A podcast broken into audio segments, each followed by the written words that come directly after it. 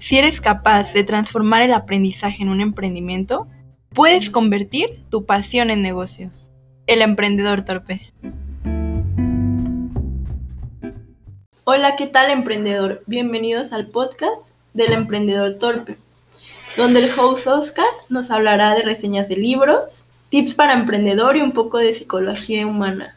El día de hoy hablaremos de una reseña de un libro muy interesante llamado Hablar con extraños de Malcolm Gladwell. ¿Qué tal, Fernanda? Buenas tardes. Sí, eh, el día de hoy vamos a hablar de este libro muy interesante. Eh, en, nuestro Instagram está este, desmenuzado las frases más importantes, una reseña muy general por si quisieran pasar a, a revisarlo. Para quien no conoce a Michael Gladwell, es el creador de, de la, del libro de bestseller de inteligencia intuitiva, Fuera de serie, La clave del éxito. Este libro es su más reciente obra, eh, se estrenó en Estados Unidos hace dos años y apenas salió su versión en español. Tengo poco que lo acabo de terminar. ¿De qué va el libro? El libro va de cómo, este, saben, la gente que ha leído Michael Gladwell, que pues, él investiga, se dedica a investigar este, casos este, interesantes sobre la mente humana, sobre el desarrollo del ser humano. Y en este caso se adentra mucho a la parte de los extraños, ¿no? Cómo es difícil detectar cuando un extraño nos está mintiendo y cómo caemos en el sesgo de que nos puede decir o no la verdad. En general, habla de eso. Como ustedes saben, ah, eh, hacen muchos experimentos. Ahorita vamos a adentrarnos un poco en, en casos específicos, son demasiados, pero eh, quiero centrarme en, casos como que a mí en lo particular me, me llamaron mucho la atención y, y creo que les pueden aportar bastante, ¿no? Si no tienen oportunidad de, leer el libro. Retomando, eh, hablar con extraños duró más o menos tres años en, escribirlo. Eh, el, tema importante, o uno de los casos más importantes, eh, fue el de Amanda, Amanda Kenos, que fue injustamente encarcelada en Italia durante cuatro años. incluso está el documental en, en Instagram, digo en Instagram, perdón, en, en Netflix, donde pues prácticamente, eh, resumiendo, ella vivía con un roomie, llega y la encuentra pues muerta, ¿no? Pues la entrevistan, las investigaciones, la policía investigadora este, italiana, pues, pues ella no muestra como arrepentimiento, no muestra este, como tristeza. tristeza, exactamente. Y ellos automáticamente la, la dieron como presunta este, culpable, ¿no? Y decía, no, pues sí me, sí me, sí me duele lo de mi amiga, pero pues soy así, ¿no? Y se fueron por el sesgo de que este, ocultaba algo y en las investigaciones este, se ponía nerviosa. Y no era nerviosa porque, tenía, porque era culpable, sino nerviosa porque pues no sabía qué responder. Y la encarcelaron durante cuatro años y posteriormente se conoció al asesino y la dejaron en libertad. ¿no? Ese caso está muy especificado, reitero, este, en el libro. Otro de los casos que, está es muy interesante es el del esquema Ponzi. No sé si recuerden cuando amados de, de, las, de las inversiones, que todo el mundo ganaba cantidades exorbitantes de dinero, este, al final pues se cae el teatro y, y sobre todo pues mucha gente se quedó en la ruina, ¿no? Pero eran muchos miles de millones de, de dólares que, tenía, que manejaba Madoff y prácticamente a, la luz del mundo era como el, el, más exitoso, siempre con una sonrisa y detrás pues estaba todo ese conglomerado de, de, fraudes, ¿no? Y otro de los casos que a mí me llamó la atención este, del libro, porque reitero, son, son bastantes, es la parte del espía. Había un espía infiltrado en el Pentágono, era con la etapa de Fidel Castro, y pues nadie se dio cuenta, ¿no? Ella pues llegaba, hacía su trabajo y le pasaba información importante a Fidel, ¿no? Incluso este, la mandaron en un este, encuentro diplomático para que se reuniera con, con Fidel para ver si le sacaba información y pues prácticamente pues Fidel la recibió como los dos abiertos, pues que era su, era su cómplice en, ese sentido, ¿no? Y, y, te narra prácticamente, este, pues cómo durante cuatro años el Pentágono no se, dio cuenta de que pues, estaba trabajando o era parte de, era espía de, de Fidel Castro. ¿no? Y ahorita que me, acuerdo otro, caso interesante, es de una chava que un policía la detiene, ¿no? Venía como de, de sus clases de danza y la detiene, ¿no? Y le pregunta este, cosas de que si trae su carnet de conducir. Y se lo da, ¿no? Y de repente este, pues, se, muestra la chava fría y, el, policía empieza a decirle que se bajara del, carro y ella no se quería bajar y empezaron a discutir. Entonces, este, la chava pues se pone histérica, la llevan a la comisaría y pues al final pues ella se termina suicidando este, y el policía pues lo dejaron en libertad porque asumieron que, estaba cumpliendo con su deber, ¿no? ¿Por qué se suicidó? Porque tenía problemas, este, por, tenía depresión y ese y la encerraron como en un calabozo en Texas y pues no soportó y fue como el detonante de, de eso, ¿no? Entonces, eh, Michael Gladwell también analiza ese caso muy específicamente, de que de manera neutral, ¿no? De parte del, del policía y de parte de, de esta chava, ¿no?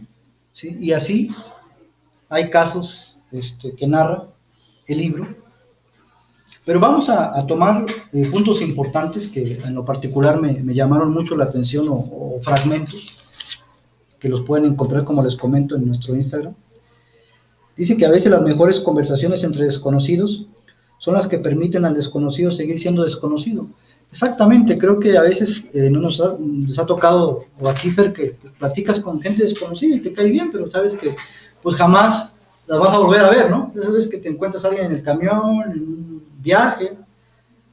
Y eso se es, ¿no? Y eso es como lo hermoso de, charlas con desconocidos. Pero ¿qué pasa cuando ese desconocido nos engaña? Cuando no, no, o no detectamos esas malas intenciones. ¿eh? ¿Sí? No sé también cuando los mendigos este, que llegan con su carito que, este, de que quieren limosna y que traen como su, este, ¿cómo se llama?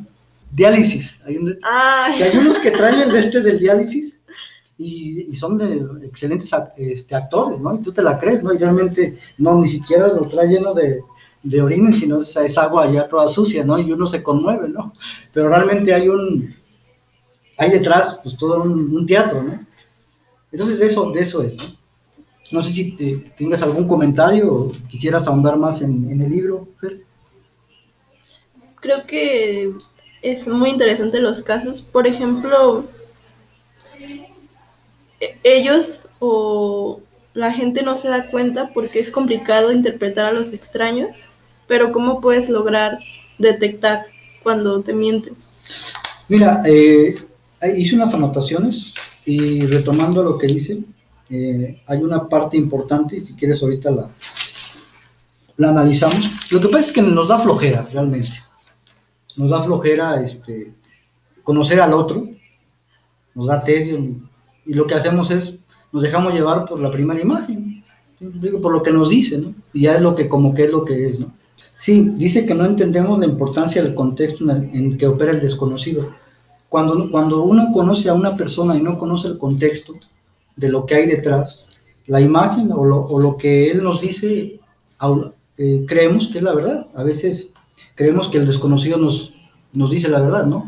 Es un caso, ¿no? Como si a alguien este, le preguntas dónde está una calle, pues te va a decir la dirección. Y quizás te dice tres cuadras a la derecha y dos a la izquierda y tú vas y no es la calle que estás buscando, pero no, pero él creía que era ahí la dirección, entonces no, no te está mintiendo.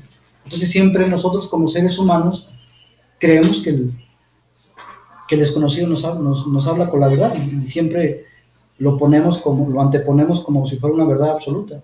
No creemos que un desconocido, porque no sabemos su contexto, nos pueda mentir. Eso se me hace también este, muy interesante, ¿no? Hay otro, hay otro caso, de, los que creo que hay infinidad de casos, pero ahorita me, me, viene a la mente, de los jueces. Este, ya ves que los jueces en Estados Unidos pues, tienen caso tras caso de robo, de violencia intrafamiliar, y el juez es el que dicta sentencia, ya sea en fianza o en, o en trabajo comunitario o, o años de cárcel. ¿no?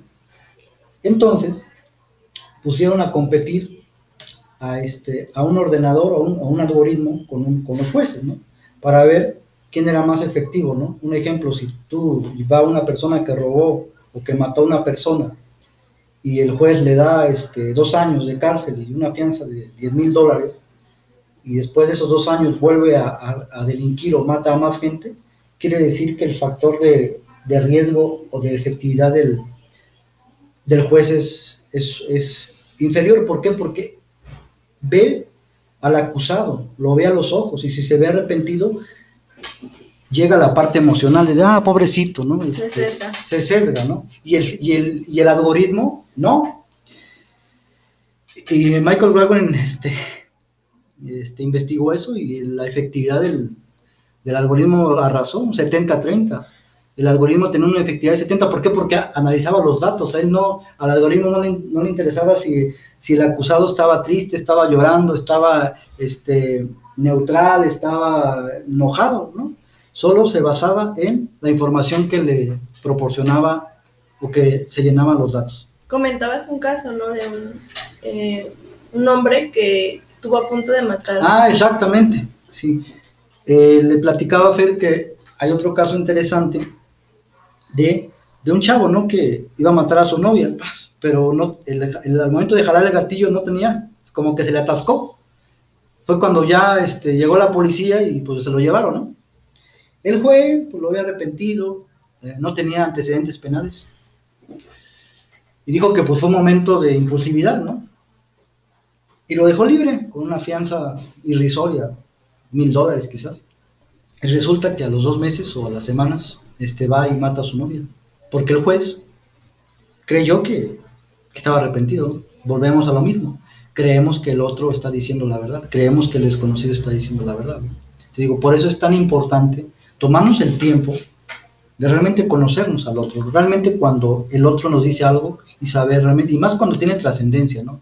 No lo mismo que alguien llegue y te diga, ah, te quiera vender algo, ya, no me interesa. Así vas a con un desconocido a que te dé una información que sabes que va a ser de valor o sabes que va a trascender y porque no sabemos lo que traiga detrás de la otra persona, ¿no? A veces no somos empáticos, creo que la clave es la empatía y no tenemos esa empatía con el otro, porque realmente todos tenemos este, nuestras cosas y eso es muy importante. No sé si otro comentario. ¿Qué, ¿Qué, perspectiva en ti cambió este libro? Eh, ya, como, te, como les comento, eh, ya he leído todos los, literalmente he leído todos. Este ya, ya veo un Michael Gladwell más maduro, ya este, más asertivo, ¿no? Los casos son muy específicos. Este, cambió la perspectiva de conocer al otro, ¿no? Yo este, he leído varios libros de comportamiento humano, pero este, con los casos que, que planteó Michael Gladwell, me hizo sentir, me empatía por el otro, ¿no? Este, sentirme identificado, ¿no? De que no tenemos como esa, esa manera de acercarnos, esa manera de entenderlo, y, juzgamos, ¿no? Siempre juzgamos con premeditación y alevosía, sin saber realmente lo que siente el otro, ¿no? Creo que si podemos definir con qué me quedo, es con esa capacidad de poder comprender un poco más al otro. Tú comentas, o en tus creencias, es como que el ser humano suele ser muy predecible. ¿No crees que eso se relaciona con, con esas premisas que, que el, policía o la parte de los espías, la parte del juez dicen, ah, es, se basaron en algo que era muy predecible, ¿no? De acuerdo a la... Exactamente. Mira, efectivamente, volvemos a otro caso que narra en el libro. Sí, y todos los seres humanos vas por lo predecible, ¿no? Hay un, hay un este, otro experimento donde, que también está en el libro, pues también cuando lo vayan a leer, es este, que están dos, dos este, están haciendo un examen, ¿no? Y, cada examen les van a dar, no sé, 10 dólares, ¿no? Eh, entonces llega, el, este, hay 10 personas, este, y llega una persona que es parte del experimento y dice, oye, yo tengo las respuestas del, del examen para que ganes más dinero, le dice a todos. Este, y algunos se aceptan, algunos no. Entonces, cuando los psicólogos entrevistan a los, a los que hicieron los exámenes, les preguntan directamente, ¿hiciste trampa? No, no hice trampa.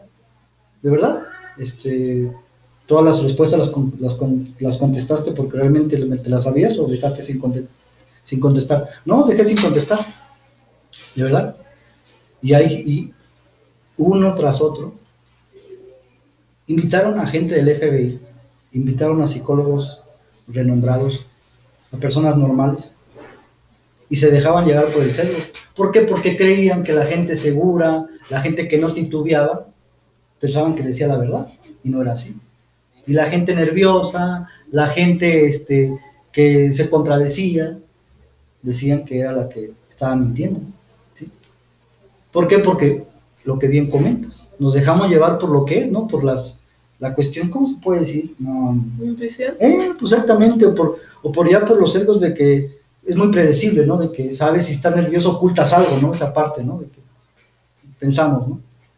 De que si está nervioso oculta algo, ¿no? Entonces, no siempre es así, ¿no? Siempre se puede romper ese, ese paradigma, ¿no? Hay muchos sesgos al momento de juzgar al otro por la experiencia que tenemos, pero realmente tienes que tomarte el tiempo. Exactamente, la clave es que, se, que nos tomemos el tiempo, ¿no? Y no juzgar antes de tiempo, ¿no? Sí, es muy importante. Creo que cada persona trae su cruz detrás y nosotros no somos quien para clavarle la estaca. ¿no? Esa, es, esa es la, la, clave importante. Entonces, como les comento, eh, si quieren más eh, información del libro, está en el, en el Instagram. Eh, si tienen algún tema específico que quisieran que platicáramos o otro libro, con todo gusto. les pedimos un poco de paciencia en nuestro primer podcast. Este, yo estoy un poco nervioso, no estoy como acostumbrado pero le comentaba a ver que pues quería compartir porque se me hizo interesante. Te digo, y posteriormente vamos a hablar de más libros, eh, tanto de novelas, biografías, si tienen un tema específico, con todo gusto. Y pues no me queda más que agradecerles y este, que nos sigan en, Instagram como el emprendedor torpe. Y pues estamos en contacto. Y si tienen algún tema o algún libro del que les gustaría una reseña, también pueden decírnoslos en las redes sociales. Ok, sí, antes para terminar, Fer, este, rápidamente en nuestro Instagram vamos a meter reseñas de libros, vamos a hacer que, a ver si nuestro equipo, este, a veces no tenemos mucho trabajo, un, libro por cada tercer día, o, ojalá que pueda, fuera diario, tips para emprender y eh, fragmentos de libros de los que a mí creo que me llamaron la atención y frases, frases que, que, que eh, recapitulado o de durante todos los libros que he leído. Así es, para que estén pendientes. Perfecto. Nos vemos, bye. Bye.